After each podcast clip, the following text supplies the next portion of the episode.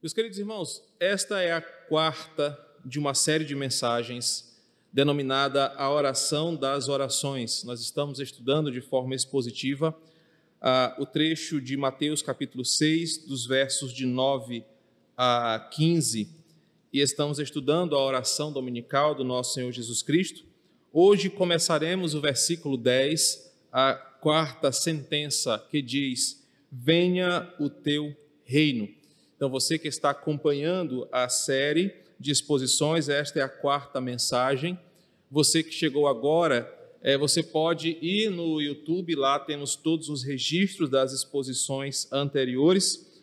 E o que aprendemos é que até agora, ah, o que nós chamamos de oração das orações, nos ensinou ricas verdades sobre o que de fato é a oração e como nós devemos agir, nos comportar quando fechamos nossos olhos e falamos com o Pai Nosso que estás nos céus. O que esta série de mensagens nos tem ensinado até agora, que orar é tanto um privilégio quanto uma responsabilidade. E o que cada parte dessa oração de Jesus nos ensina enquanto cristãos que rogam, oram e derramam seus corações diante daquele que é chamado de nosso Pai, que está nos céus e que de lá, como o salmo nos ensinou, estende o seu reino sobre tudo. É verdade que orar é uma bênção, é um privilégio, mas tal privilégio, nós aprendemos isso quando estudamos o versículo 8, exige de nós um compromisso de coração. Não é qualquer pessoa que pode orar e, a, e crer que Deus vai respondê-lo. Não é qualquer pessoa que pode chegar-se a Deus como um pai. Aprendemos isso nas primeiras uh, exposições aqui. Então, orar é um privilégio dado a crentes, orar ao Pai é um privilégio dado a filhos, mas isso nos traz também uma diferença entre aqueles que oram ao Deus como Pai e oram ao Deus que será contra eles juiz e criador de todas as coisas. Nós aprendemos que fomos criados por Deus para esse íntimo relacionamento com Ele, em santidade, em pureza, glorificando o Seu nome através das nossas atitudes, dos nossos pensamentos, do nosso testemunho, da nossa piedade, onde quer que a gente esteja.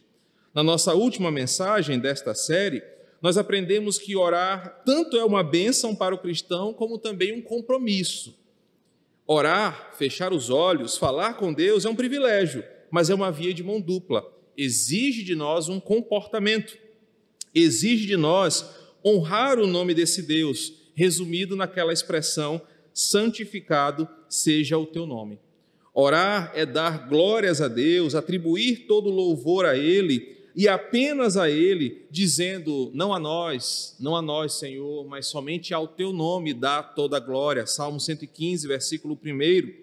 Isso significa que o orador Aquele que ora é alguém que tem um privilégio, mas é alguém que também tem uma responsabilidade. Eu vou santificar o nome desse Deus, mostrar que por ter acesso a Ele, eu também tenho um compromisso de mostrar que eu o obedeço, que eu sirvo, que eu o sigo em Sua palavra. Hoje nós vamos juntos caminhar um pouco mais nessa oração e nós vamos aprender hoje sobre esse desejo genuíno que o crente deve ter de reparar aquilo que não pode ser reparado por homens. É o desejo que nós temos em oração de pedir que Deus cuide, proteja, zele, guarde, sabendo que as coisas não estão como deveriam estar. E agora, hoje, a oração que nós caminharemos nos ensina um desejo que todo crente deve ter. Senhor, o desejo do meu coração é o que o teu reino cresça, o teu governo abunde neste mundo, para que os males que o pecado trouxe sejam dissipados e nós possamos viver dias melhores. E por falar em dias melhores, né, a banda de pop rock mineira, J Quest, tem uma canção que seria facilmente confundida se o Ministério de Música tocasse aqui, você ia pensar que era uma música gospel.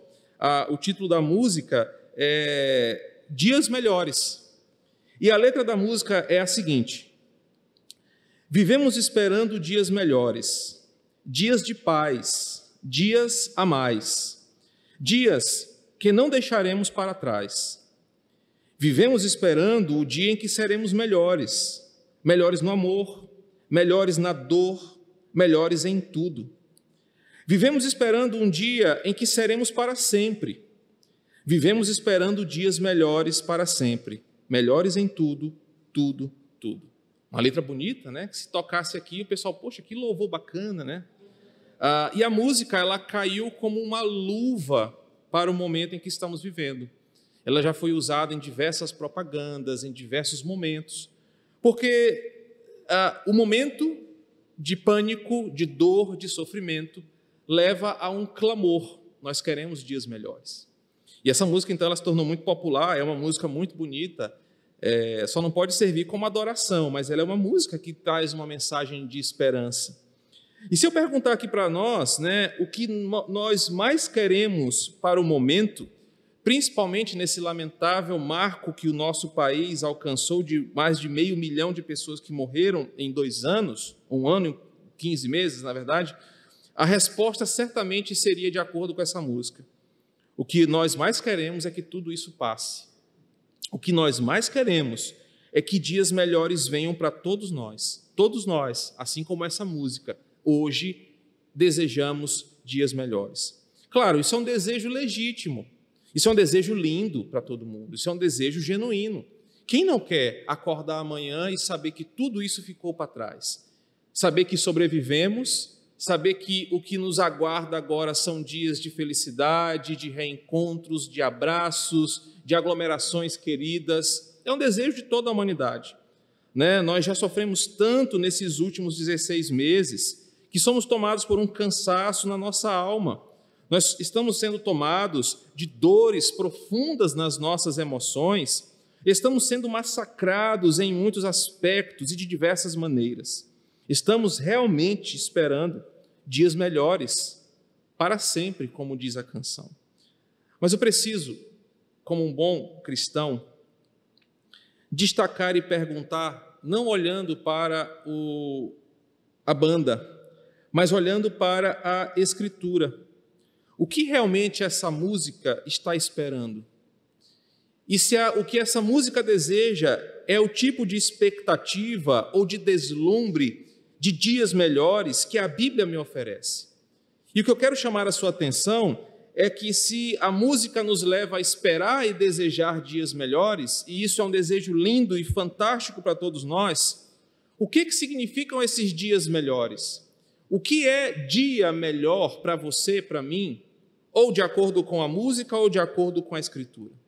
E essa noite, a oração de Jesus nos ensina isso quando Jesus fala a expressão: Venha o teu reino sobre nós. Jesus nos ensina nesse trecho da oração pedindo.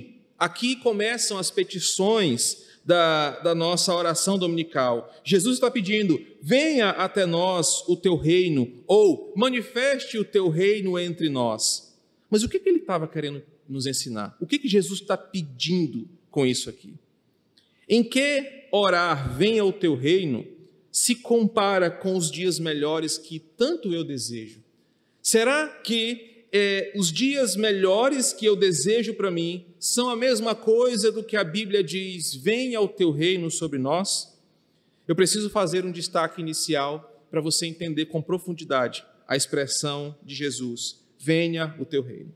Em primeiro lugar, eu preciso que você entenda o que é reinado de Deus e reino de Deus. Reinado de Deus significa que Deus é soberano, rei sobre todo o universo. Essa é uma máxima que os Salmos, as Escrituras, toda a Bíblia fala isso de forma incontestável. O reinado de Deus é um aspecto ligado à sua santidade, grandeza, providência, soberania e de forma inigualável. Ele, é, ele pode ser comparado com qualquer outra coisa. O reinado de Deus é citado na Escritura para falar o seguinte: Existe um soberano sobre todos os soberanos. Existe um que governa sobre todos e sobre tudo.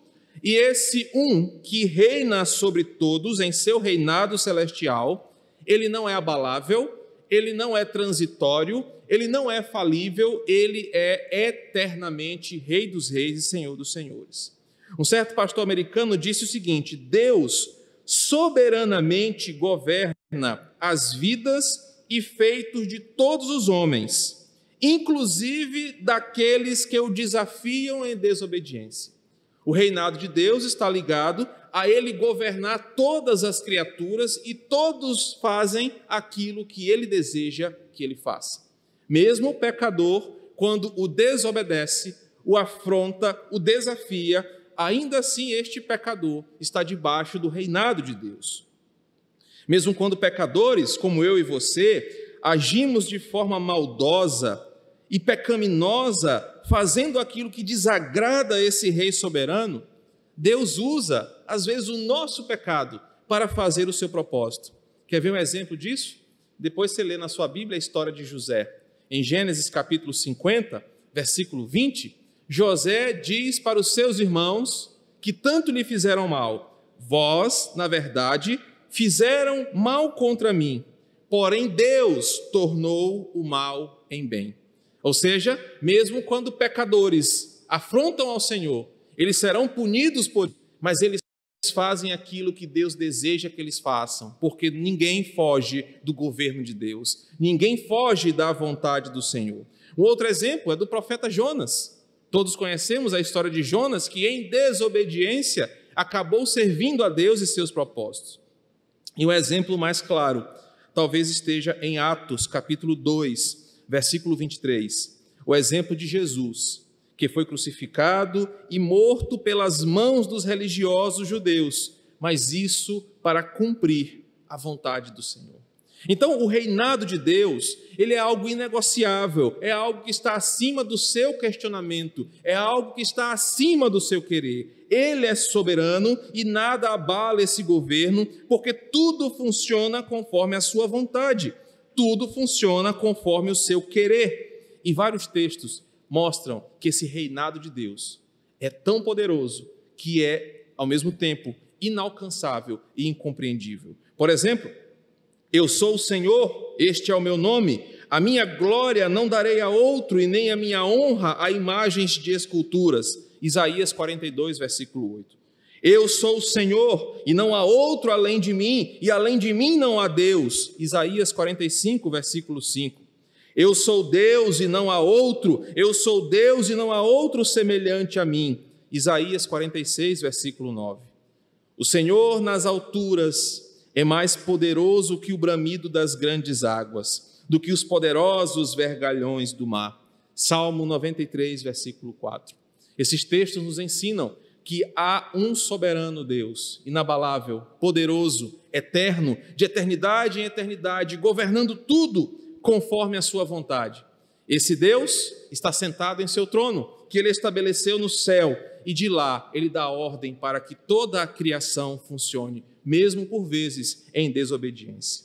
Entretanto, existe o conceito de reino de Deus.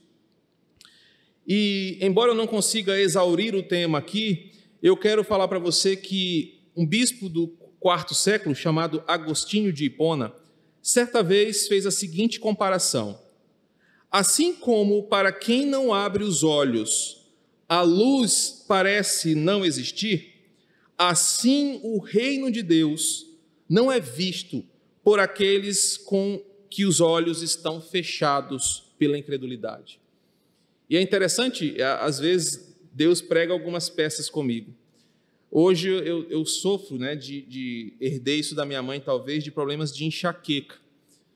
É uma das coisas que impediu que eu fosse piloto de avião. Né? Eu não tenho dinheiro para fazer o curso, mas também tem enxaqueca, não dá para fazer, não pode ser. E quem tem enxaqueca sabe que quando ela ataca, o que você menos suporta é qualquer claridade na sua vista. Então eu pego um pano e boto nos olhos e tem que ficar enquanto o remédio faz o efeito. O dia estava tremendamente claro hoje. Parece que para me castigar o sol duplicou a sua iluminação hoje lá na minha casa. Mas eu botei tanto pano sobre a minha visão, tantos panos sobre os meus olhos, que eu não conseguia ver um pingo de luz. E Agostinho disse exatamente isso. Para quem está com os olhos fechados, no meu caso com muito pano, não importa se o sol estava a pino e iluminando até mesmo a nossa alma, mas para mim não existia luz. E o que Agostinho diz em relação ao reino de Deus é exatamente isso. Para aquelas pessoas que estão com incredulidade em seu coração, não é que o reino de Deus não exista, ele existe, mas elas não estão vendo porque estão cegas pela sua incredulidade. E a realidade bíblica é que, no princípio, havia o reino de Deus estabelecido a partir do Éden. Satanás, entretanto, a partir da queda original de Adão e Eva, tornou-se um parasita nesse reino. E dentro desse reino, ele passou a contaminar os habitantes desse mundo, cegando-lhes o entendimento para ver o reino de Deus. Então, Deus continua reinando sobre tudo, mas você e eu, tomados pela cegueira do nosso pecado, como que usando esses panos grossos para é, bloquear a visão de Deus, nós passamos a não acreditar que Deus é o Rei sobre tudo. Então criamos ídolos, passamos a ser idólatras, passamos a criar esperança em governos, em políticos, em sistemas, em imagens de escultura. E o pior de tudo é que a maioria das pessoas não tem consciência que estão cegas, não tem consciência desse reinado de Deus e são iludidas pela mesma antiga serpente que fala ao coração dos homens: Deus não existe e não há Deus. Portanto, o reino de Deus, ele não é geográfico, mas envolve a geografia. O reino de Deus está espalhado por toda a terra. O reino de Deus não ah, é histórico, mas envolve toda a história do princípio, do meio e até o fim. O reino de Deus é um relacionamento. É um relacionamento onde a cegueira dos meus olhos é tirada e eu passo agora a ver e me relacionar com o Senhor. Ele existe onde eu estou e onde eu declaro Jesus como Senhor da minha vida. O reino de Deus vai até onde os crentes vão. O reino de Deus está onde cada alma confessa estar. O reino de Deus está onde pessoas vivem de acordo com a palavra desse rei. É o que está escrito em Romanos 14, versículo 17. Nas escrituras nós aprendemos também que o reino de Deus, ele é usado para refletir um relacionamento que eu tenho com ele. O reino de Deus é uma esfera de envolvimento de um indivíduo com o seu Senhor. Nós falamos com o Pai, mas nós falamos com o Rei, porque nós somos seus servos. Ele nos chama de filhos, nos trata como seus filhos, mas nos coloca atribuições de seus servos. Nós trabalhamos para este reino, nós fazemos com que este reino seja visível em nós, porque o reino não é uma igreja, o reino não é uma placa, o reino é viver o que Deus ordena, viver o que Deus manda naquilo que é dele por natureza. Onde o pecado estragou, a nossa vida vivida pelo reino é consertada, ela conserta. Onde o pecado destrói, o evangelho a partir de nós renova, e isso é o reino de Deus. O reino de Deus chega onde Cristo chega. É por isso que Jesus, João Batista, discursavam a mesma coisa: arrependei-vos, o reino de Deus está próximo.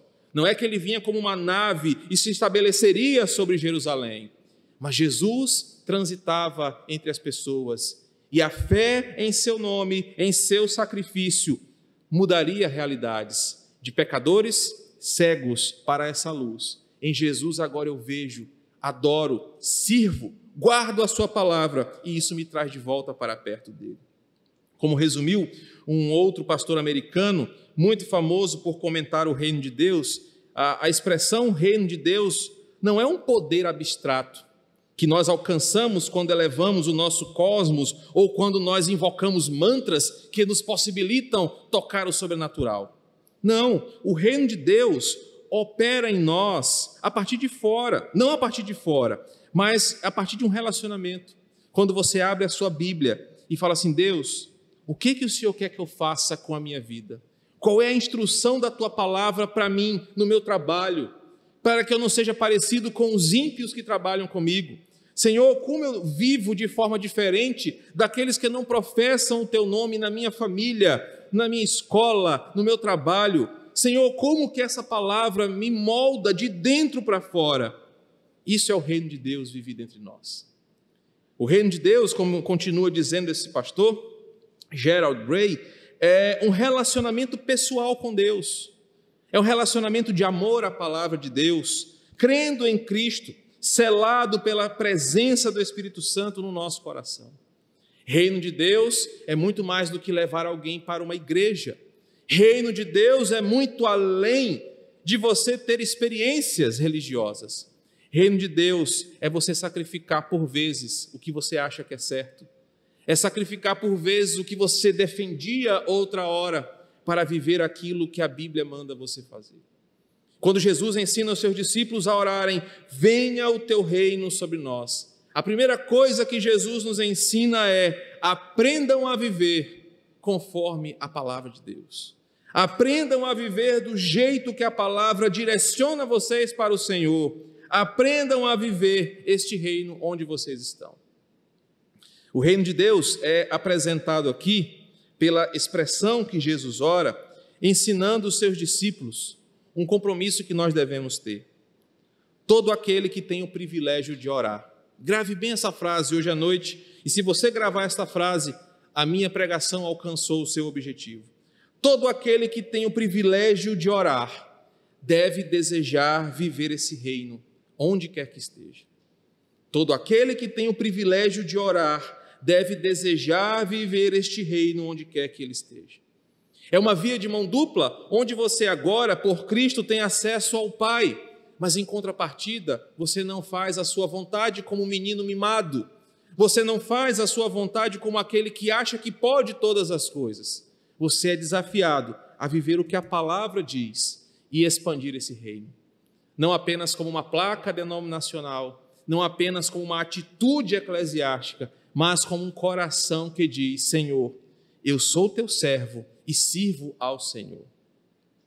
Quando nós pensamos sobre venha o teu reino, eu devo então perguntar, Pastor Madison, como essa expressão ela vai ser aplicada amanhã de manhã? Quando eu começar a semana e logo cedo o chefe ligar a mulher acordar de TPM estressada, é 011 me ligando, é a giota ameaçando me sequestrar, é, é o padeiro que fez o pão e não, e não ficou gostoso, é o leite que estragou. Pastor, como é que isso vai mudar a minha vida a partir de amanhã? Por que, que Jesus ensinou isso? Meus irmãos, em primeiro lugar, orar, venha o teu reino, responde aos anseios por dias melhores. E eu quero agora que você entenda por que eu comecei esta reflexão com a banda, a música do J Quest. Porque somente quando eu entender o que Jesus ensinou, venha o teu reino, o anseio que aqueles jovens cantam será respondido biblicamente. Venha o teu reino significa pedir a Deus a cada novo dia que Ele apresente para mim uma forma de viver neste mundo, uma forma bela, bíblica, abençoada, que honre o nome do Rei. Orar, venha o teu reino, significa pedir a Deus que a cada novo amanhecer, o mundo conheça o dia melhor que somente Ele pode dar. É um pedido sincero de que Deus demonstre graça no dia de amanhã, que Deus demonstre a graça divina sobre este mundo, renovando a igreja, renovando a política, renovando a saúde, renovando a economia, convertendo pecadores, restringindo o mal, acalmando as calamidades, aumentando as manifestações de bondade e justiça, mas não pela força do homem, porque nós sabemos que até aqui essas coisas não estão dando certo. Quantos estão decepcionados porque depositaram esperanças políticas por dias melhores? Desde os anos 60, que inspirados pelos Beatles, o mundo imagina um mundo melhor, um mundo sem religião, um mundo sem brigas. Nos anos 80, os maiores cantores da América se reuniram para cantar sobre um mundo melhor. Nós estamos numa expectativa por dias melhores, mas eles não chegam, porque as nossas expectativas não são por dias melhores do reino de Deus e orar venha ao teu reino é um pedido que somente cristãos fazem. Senhor, queremos dias melhores para sempre, dias em que seremos melhores em tudo, dias em que seremos para sempre, dias de paz. Nós queremos isso, mas não é com armas nas mãos, não é com é, sistemas e governos, porque isso não está dando certo. Nós queremos dias melhores, com o teu reino sendo manifesto. Mas a partir de mim, é a partir de mim. Não é esperar que caia o presidente e outro suba, não é esperar que alguém seja preso porque morreram meio milhão de pessoas, mas é começar em mim. Eu é que sou o problema, Deus. O problema não é o Bolsonaro, não é o Lula, o problema sou eu. Porque eu falo sobre injustiça, mas eu sou injusto. Eu falo sobre pecado, mas eu sou um pecador e não mudo. E orar, venha o teu reino, significa pedir que Deus derrame essa graça, que o evangelho chegue onde esse reino de Satanás parasitário está avançando. Significa dizer, Deus, eu quero dias melhores, mas dias melhores pela tua palavra. Em segundo lugar, orar venha o teu reino também é uma declaração por mudança de realidade. Amanhã você vai viver o reino, primeiro, se você levanta-se da sua cama e diz: Senhor, que hoje eu viva um dia melhor pela tua palavra. E em segundo lugar, Senhor, eu quero a partir de hoje orar e fazer para que essa realidade que tem destruído a minha alegria, a esperança, que tem tirado a minha paz, que tem afastado o sorriso do meu rosto, mude, porque a minha alegria estará no Senhor. Minha alegria estará nos teus princípios, na tua palavra, como o Salmo 119 diz. Orar venha o teu reino, mudará a sua vida amanhã, a minha vida amanhã, quando nós nos levantarmos e começarmos a viver o nosso dia desejando dias melhores, sabendo que nós só faremos isso quando os joelhos se dobrarem ao Senhor. Não é quando pessoas mudarem de opiniões políticas, ideológicas, mas é quando saírem das trevas, tirarem as escamas dos seus olhos e conhecerem a lei do Senhor e como ela é o caminho para a humanidade. Em terceiro lugar, orar venha o teu reino é pedir que Deus cumpra a sua vontade na história estabeleça o fim de todas as coisas. É um apelo de um coração sincero que sabe para onde vai.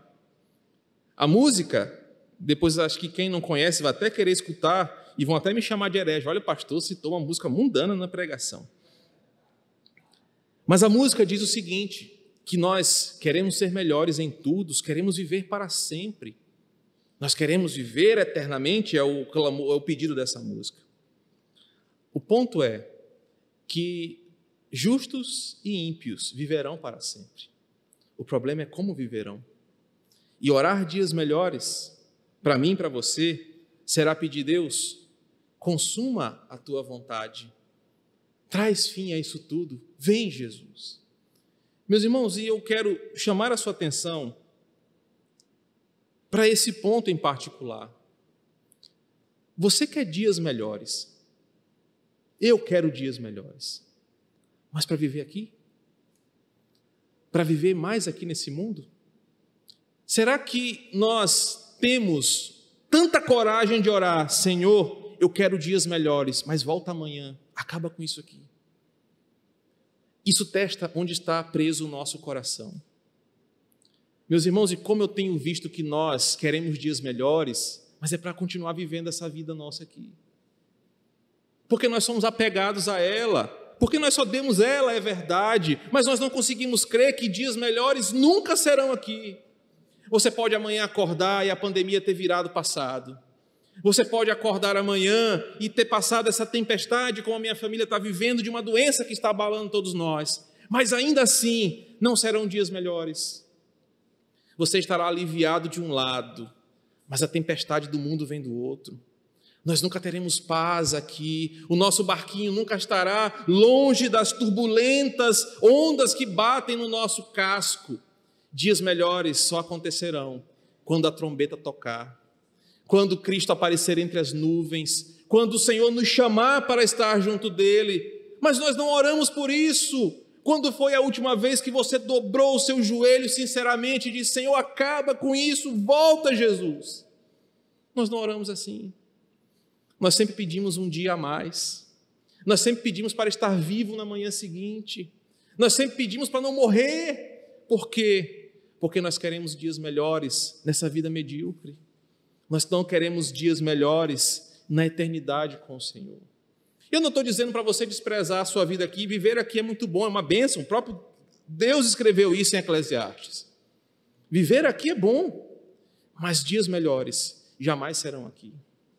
Os dias melhores que o J Quest canta só serão possíveis quando corações sinceros reconhecem que as coisas aqui não são a melhor porção da nossa vida. Corações sinceros que dizem, Deus, somente quando o teu reino vir, quando essa história acabar, é que vamos ter um final feliz. Orar venha o teu reino também é pedir pela sonhada paz, mas não aquela paz dos homens, mas é a paz com Deus que nos leva de volta para o Éden. E em quinto lugar, orar venha o teu reino é literalmente pedir o retorno do rei, pois não há reino sem um rei soberano. Para que o reino venha, é preciso que o rei tome o que é seu por direito. Quando cristãos oram, Senhor, venha o teu reino, nós estamos dizendo, Cristo, nós queremos que o Senhor volte. O Senhor prometeu que iria voltar. Nós cremos que o Senhor vai voltar, por isso queremos que isso aconteça. Quando o rei voltar, assumir o seu trono, dias melhores vão começar. Para concluir, eu quero apresentar para você a resposta para a busca do J Quest sobre a espera de dias melhores. O que essa música espera, o que essa música canta e o que Jesus ensina nessa porção da oração, só vai acontecer quando o reino de Deus for manifesto e vivido nos quatro cantos da terra. Mas, irmão, não espere que venham anjos do céu fazer isso, não. Jesus falou assim: vão, façam discípulos, preguem esse reino, batizem pessoas, falem sobre a minha verdade. Então, qual é a resposta para que dias melhores venham sobre nós? É eu e você sairmos desse ostracismo religioso que vivemos. É sairmos dessa inércia que estamos acostumados de não falar com ninguém, para ninguém, na verdade, sobre Jesus Cristo, sobre o seu reino, sobre a sua glória. Qualquer outra expectativa por dias melhores que ignore a presença de Jesus será em vão. Qualquer desejo por dias melhores que não contemplem o reino de Deus e a sua palavra não irão acontecer, porque reino de Deus é sinônimo de dias melhores. Reino de Deus é sinônimo de uma vida vivida para sempre em felicidade. Qualquer outra coisa que não seja isso não vai realizar o desejo do nosso coração. Calvino acreditava em duas formas deste reino vir até nós. A primeira é por meio do Espírito Santo, porque é ele quem converte o homem. A segunda é pela pregação da palavra, porque é ela que apresenta o reino. Os evangelhos são enfáticos nessa resposta quando dizem que o reino de Deus chega onde Jesus está. O reino de Deus chega onde homens se convertem ao Senhor. O reino de Deus chega onde homens e mulheres se entregam para Jesus. Orar vem ao teu reino, portanto, é pedir por dias melhores. Dias que começam em mim, quando eu entrego o meu coração ao Senhor. É fazer de mim uma pessoa totalmente obediente ao Senhor. É fazer alguém que ama essa palavra e que quer levar essa palavra adiante. Orar vem ao teu reino significa que Deus está nos ensinando que o que o nosso coração mais deseja só será possível se Cristo reinar sobre todos, sobre os homens, sobre os sistemas. Venha o teu reino significa Deus, que a tua palavra mude a nossa realidade. Que o Senhor nos abençoe e que possamos orar por este reino entre nós. Vamos falar com o Senhor. Pai querido, hoje aprendemos sobre o teu reino, o teu reinado, a grandeza da tua palavra que muda aquilo que mais desejamos. O Senhor nos leva a desejar dias melhores, porque sabemos que as coisas estão erradas nesse mundo. O mundo está quebrado, falido. As nossas esperanças são frustradas a cada novo noticiário, novo escândalo, nova frustração. E hoje aprendemos que orar venha o teu reino significa dizer, Deus, somente em ti depositamos a esperança por dias melhores. Mas isso fazemos, Senhor, quando nós, primeiramente, somos modelados por essa palavra, quando nós somos mudados por ela. E, em segundo lugar, quando nós somos instrumentos de levar esta palavra onde quer que estejamos. Por isso, Senhor, neste desafio por dias melhores, o desejo de venha ao teu reino é ao mesmo tempo um pedido para que o Senhor nos use, mas também um pedido para que o Senhor venha e acabe com este mundo em suas mazelas e comece uma nova etapa. Para os teus filhos, um reino de eternidade e glória, de descanso, onde não haverá mais dor, luto, choro ou tristeza. Oramos pelo teu reino, pois sabemos que só quando ele se consumar, dias melhores viveremos para sempre. Deus, e crendo nessa verdade, nos submetemos a Ti. Que façamos a Tua vontade e não a nossa. Que façamos aquilo que a Tua palavra ordena e não o que achamos que é correto. Que possamos viver submissos ao Rei para glorificar o Teu nome em tudo. E assim oramos em nome de Cristo.